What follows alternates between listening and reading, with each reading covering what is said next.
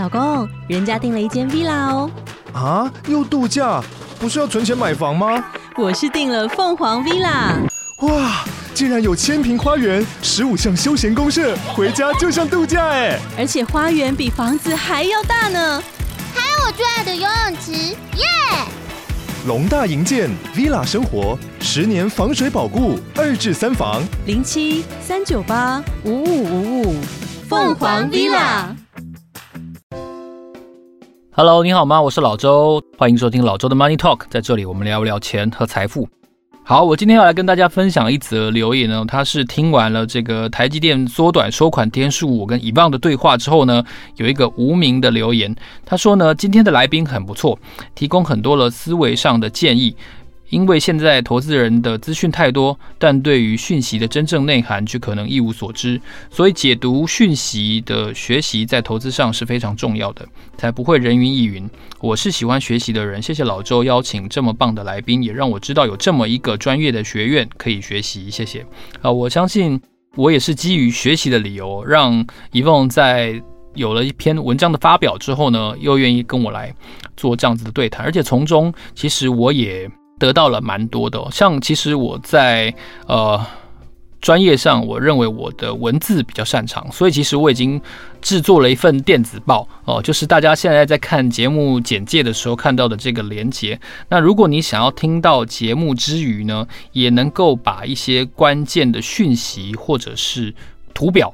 能够更简单的吸收的话呢，欢迎你点击这个链接，然后加入我的电子报，这样你就可以在我把文章整理出来的时候呢，看到一些文字化的、图表化的这样的资讯。因为毕竟图表我其实没有办法透过声音的方法来让大家了解，所以我相信用文字整理的方法呢，可以给到大家一个更整合性的效果。也期待大家能够多多支持我的电子报，谢谢。今天我们要跟大家聊，张国伟是先知吗？东航、国航和南航大买空中巴士客机，到底有什么打算呢？事情是这样子的：七月初的时候，中国大陆的三大航空公司，就是东方航空、国航跟南方航空，联合宣布跟一个空中巴士的巨大的合约，有多巨大呢？有三百七十二亿美元哦，三百七十二亿美元，非常的巨大哦。那他没有跟波音买飞机，这次选择跟 Airbus 买飞机。那他们总共采购了两百九十二架 A320neo 的客机，总价呢，虽然说是三百七十二亿，但是应该会得到相当程度的一个折扣，哦毕竟现在欧元是贬值的嘛，哈。然后而且一次又买这么多架，应该有一些折扣的条件可以谈。其中呢，南方航空跟国航各自买了九十六架，各自的总价是一百二十二亿美元。东航买的比较多，东航买了一百架，哦，然后总价是一百二十八亿美元。这是二零一九年底到现在将近三年的时间，中国的航空业买过最大笔的一次采购案。那这也凸显了中国大陆作为世界相当巨大、举足轻重的一个经济体，它在采购一些重大的设施或设备上面啊，它在对于欧洲的供应商以及对于美国的供应商非常强力的一个影响的氛围。那也凸显了就是在。整个这个经贸的角力当中哦，其实中国跟欧洲跟美国有许多冷热交杂的这个震惊的诡异的气氛。我们就先从这个采购案本身来开始说起好了。首先哦，中国大陆基于这个基本面的需求，好，我们在商言商哦，毕竟三大航空公司股票都有上市，在商言商，我们来谈一下为什么这次要买这么多架的飞机。其实你如果从这个研究去分析的话呢，其实有发现说，其实接下来的五年的时间，也就是从二零二二年现在，然后呢一路到大概五年后二零二七年呢，其实中国大陆会有一大批的。年龄老旧的这个载体的客机会推出。什么叫载体客机呢？载体客机就是单走道的飞机，单走道飞机。然后以前比较大的飞机，像七四七有没有？我们出国搭那个七四七的话，它都有两条走道。但现在呢，航空业的主流是单走道的载体的客机。哦，所以像是 Airbus 的 A 三二零啊。然后波音的这个 B 七三七啊，这都是现在航空市场全球不分哪一个国籍、哪一个地区，航空公司都比较喜欢买的是单走道的载体的客机。哦，举例来说的话，二零二一年呢，Airbus 它有六百一十一架飞机交货，然后呢，其中这个单走道载体客机的 A 三二零呢，就占了百分之七十九。那波音三百四十架交货的飞机里面呢，B 七三七占了百分之七十七。所以你可以看得出来，现在航空业基于油价高涨的需求，然后基于整个调度、航班调度跟弹性运用的需求，都认为普遍的是说单走道的客机是比较好用的哦，调度灵活。所以在许多的单走道客机慢慢的退役的情况下呢，这三家航空公司它都有需求要买一些新的飞机。那在对手这方面呢，波音这方面，当然了，他没有拿到这次的大单，他立刻就做了一番抱怨哦，一番一番发言，抒发一下情绪。波音说什么呢？波音说，美国的出口商哦，以波音为最大。为什么波音最大呢？因为波音一架飞机很贵嘛，这不是废话吗？哦，而且中国大陆的航空业，或者说甚至是一九四九年以前，航空业跟美国关系最密切的就是波音了。哦，这一次哦，因为政治因素呢，让美国的飞机不能出口，这十分让我们失望哦。波音会继续敦促中国和美国两国政府来进行有成效的对话，帮助航空业的订单交付能够迅速恢复。因为波音对中国的对华飞机销售，历来帮助了数以万计的美国人就业。OK，其实最后这句话才是重点：就业，就业，就业。波音在。这个它的总部还有这几个主要的装配工厂呢，其实创造了非常大的就业机会。那你可以想象一下，一架飞机的组成，一架大型客机的组成，它需要创造多少的就业机会来来帮助它？那两百九十二架大型飞机又有多少的就业机会？但这次就业机会也没有在美国，这当然对呃所在的州啊，然后甚至对波音本身啊，都是有一个相当主要的一个影响。那我们来看一下哦，这次虽然没有拿到。订单，但为什么波音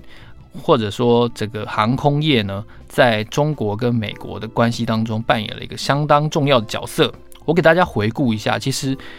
中国历代的领导人，近代领导人，从改革开放到现在四五十年的时间，其实航空业在当中扮了一个相当重要的角色。哦，回顾最初，邓小平在一九七九年宣布改革开放之后的第一年，他去了美国。他最后一个拜访的地方呢，就是西雅图，他就是去参观波音的总部。那个时候，他去参观波音七四七的装配工厂。哦，然后呢，波音七四七在一九八零年开始卖到中国大陆，然后双方开始有往来，所以。你看邓小平去美国，然后呢，最后一站是去波音去看七四七的这个这个工厂，这就表示说，其实双方的关系，航空业是相当重要的一块。接下来呢，一九九三年，中国国家主席江泽民去了，也去了西雅图，他去参加 APEC，然后他也去参观了波音工厂。九七年，他又再去了一次美国，这一次呢，顺便订了五十架的喷射机，总价三十亿美元。然后时间到了二零零六年呢。然后下一届的中国国家主席胡锦涛，他也去了美国，第一站那就去了西雅图。然后呢，第一个参访就是波音。那总装配工厂呢，同样的哦，又又再次的迎接了中国大陆的国家级领袖。然后呢，他也发表了演讲。然后双方在二零一一年的时候，胡锦涛又再次去了美国，这次买的就更多了哦。这次胡锦涛在访美期间呢，中国大陆向波音买了两百架的飞机，总价一百九十亿美元。哦，你就可以凸显在这个。呃，双方关系如胶似漆的这十多年、二十年当中，采购波音哦，似乎是成了一个双方的惯例，对不对？然后也象征中美关系热络往来，然后给美方创造订单、创造就业哦。那中国大陆刚好也有这个需求，所以双方的关系表现在飞机的采购上，是一个很微妙的一个表现。那时间到了二零一五年，这个时候呢，领导人已经换成习近平啦。习近平在二零一五年哦访美的时候呢，他也去了波音的工厂，然后呢，他还穿上了波音的外套。习近平在波音演讲的时候呢，他说：一九八五年，我个人担任厦门市常务副市长的时候呢，参加组成了这个创立厦门航空的工作。厦门航空最初最初非常的草创，只有十架飞机，然后呢，但是现在。哦，他们已经有了世界上最先进的飞机。那这样子的一番演讲呢，其实就是也是象征着中美双方的关系跟波音其实是一体的两面，可以这样说，一体的两面。那这次呢，中国也不例外，也买了波音的飞机，而且买的更大，中国这次买了三百架的波音的飞机，你就可以看得出来，其实你看，哎，数量跟这次蛮接近的，对不对？但是随着这个中美贸易战爆发，然后呢，后来波音七三七的 MAX 也出现了这个坠机事故，哦，双方的关系或者说波音的机型本身给人的这个可靠性哦、可依赖性、可信任度的这个情况受到了一些质疑，所以波音在中国大陆很快的受到了一个啊。打进冷宫的待遇，所以双方也伴随着这个政经关系的紧绷哦，慢慢的走向了比较疏远，反而让中国大陆去回头去采购空中巴士这样子的一个一个对手的选择。那讲完了波音的反应跟波音历来中美关系的这个对照之后呢，我们就要来谈一下，其实哦，有一个人他早就从波音迷变成了空中巴士的拥护者，他就是张国伟。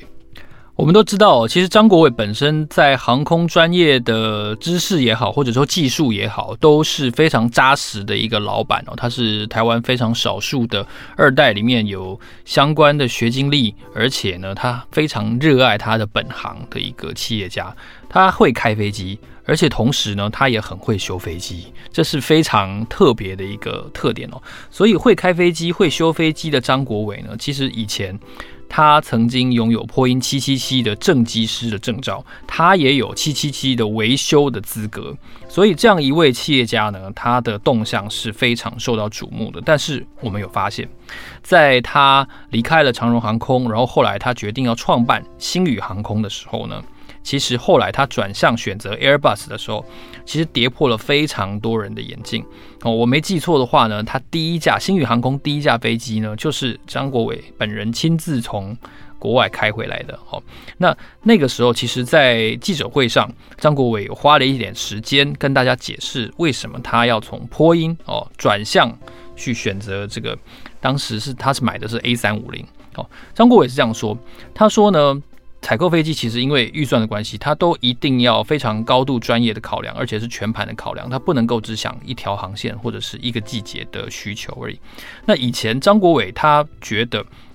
不喜欢飞空巴的飞机在长程的航班上，因为空巴的飞机飞得比较慢哦。然后，但是这次他有发现说，在机体的材料上面呢，A 三五零使用复合材料的比例相当的高。所以，以台湾这个航班基地来说呢，台湾的夏季非常的湿热、高温，然后相当长的一段时间，而且还常常有台风啊、暴雨啊这样的情况。复合材料机体比率高的话呢，比较适合维修，而且比较耐用。然后呢，同时呢，A 三五零它在巡航的速度比七七七还要快，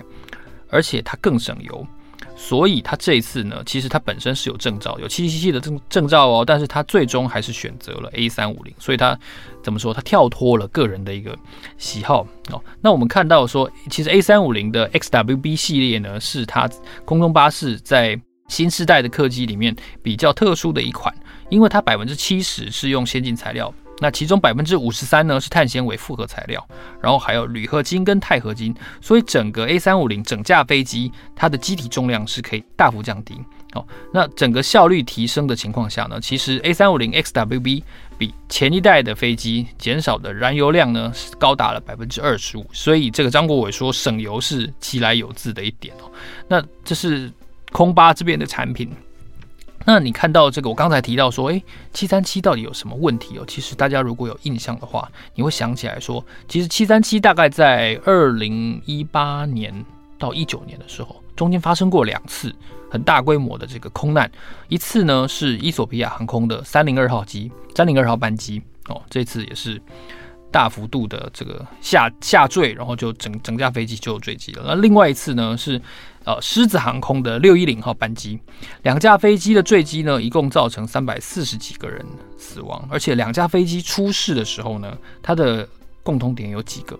第一个共同点呢，两架飞机的机型都是七三七 MAX 八，然后两次事件都是在起飞的时候出事，两次的空难都是。疑似因为这个有一个专业的器械叫做攻角传感器的故障，或者是机动特性增强系统过度反应，导致呢机师跟电脑导航系统在拉扯，最终呢发生了坠机。所以两次事件非常的接近发生原因，导致各大航空公司、全球的许多个国家的航空公司都在怀疑当时的七三七 MAX 出了一些问题。哦，所以后来也陆续宣布停飞。所以这个情况在波音身上发生，同时呢，另外一边它主要的对手哦，这个空中巴士，它却推出了一个相对比较省油的一个呃新的飞机。那再加上中美双方一个很难避免，几乎是全面性对抗的这个经贸的这个经贸上的冷战哦，这个贸易战，那当然会直接导致。波音掉单，然后会导致空巴捡到枪。OK，这是非常合理的一个事情。所以这一次中国大陆的这个转向呢，当然我们相信一定有一些所谓的政治因素的考量。但是其实你去看空中巴士的这个声明的话呢，你会发现说，诶，其实空中巴士完全没有提任何政治上的这个需求，他们对自己还蛮蛮有信心的，就是说他觉得是我们的产品好，所以大家选择了我们哦。那这个啊，波音反倒是。反倒是说，这个可能是哦，双方政治对话不够啊，我们希望促成双方重新好好的对话呢，把我们的产品卖出去，有这样子的一个呃思维，所以这那个欧洲的这边哦。反倒是自信满满的，美国这边的波音呢，反倒是有一些看起来是有一些情绪的发言哦，所以两边的这个态度很不一样，我觉得也是，嗯，这次中国的采购案呢，凸显的相当特别的一个点哦。那最后我要跟大家分享一下，就是说，呃，空中巴士其实慢慢在调高他们的销售的预测，但是呢，它对于空运人次的需求的预测却是降低的，这两个听起来有一点点矛盾。但是如果仔细分辨一下的话呢，好像也还蛮合理的。就是说，在后疫情时代，随着油价再次的攀高，甚至已经已经再次的几乎要逼近历史高点的情况下呢，我想汰换旧飞机，提高整体机队的这个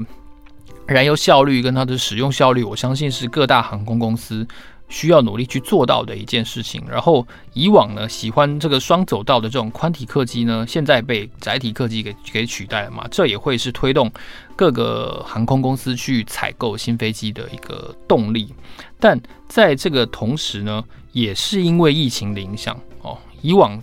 很多的至少比如说商务的需求，未来还会有这么多吗？这会是一个相当大的变数。像我我在香港有一个。做 banker 的一个朋友，然后他他其实还蛮悲观的，他就跟我讲说，他认为未来哦，以香港来说的话，很多很多的外商金融业从此会再也不需要去去出差了，比如说去去澳洲啊，或者说去欧洲啊，去美国总部去做一个会议，其实可能类似的会议可能以后再也不需要了，你就用 Cisco Webex 啊，或者是用 Zoom 啊，或者是用其他的方法就解决了。他以后可能这个商务需求这件事情可能会。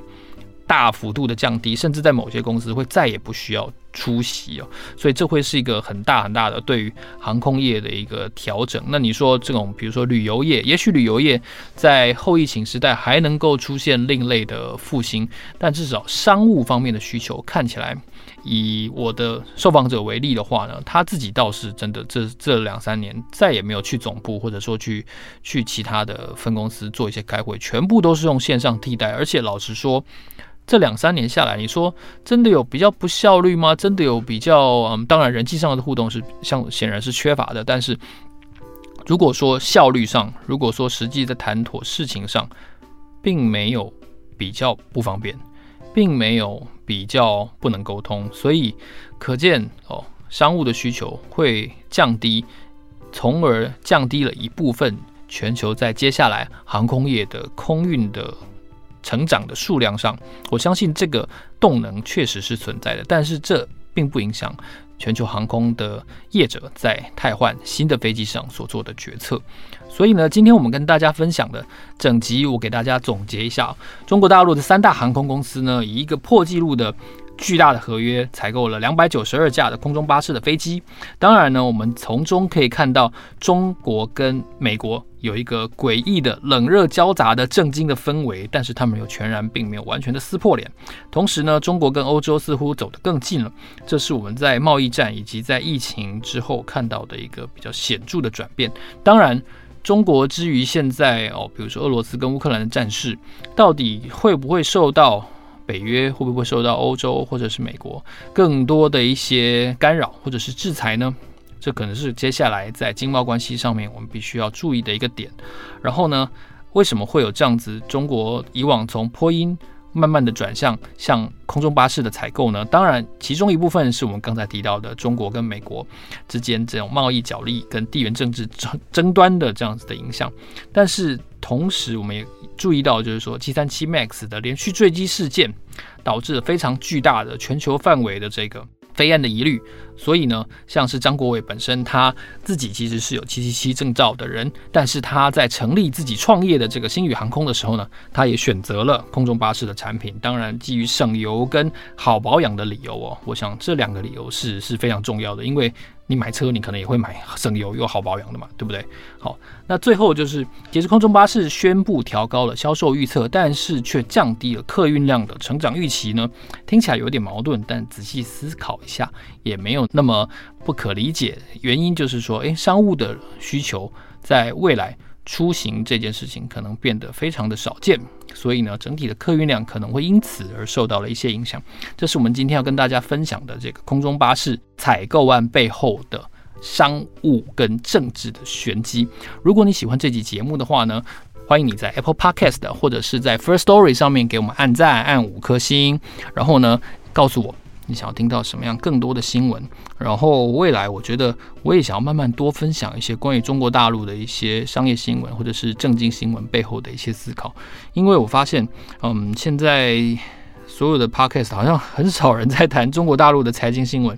但是他们之于嗯台湾的呃商界的影响力却是实实在在的存在哦，所以我觉得这是一个应该被好好正视的一个领域。期待大家给我更多的意见哦！好，我是老周，老周的 Money Talk，让我们下一集见，谢谢，拜拜。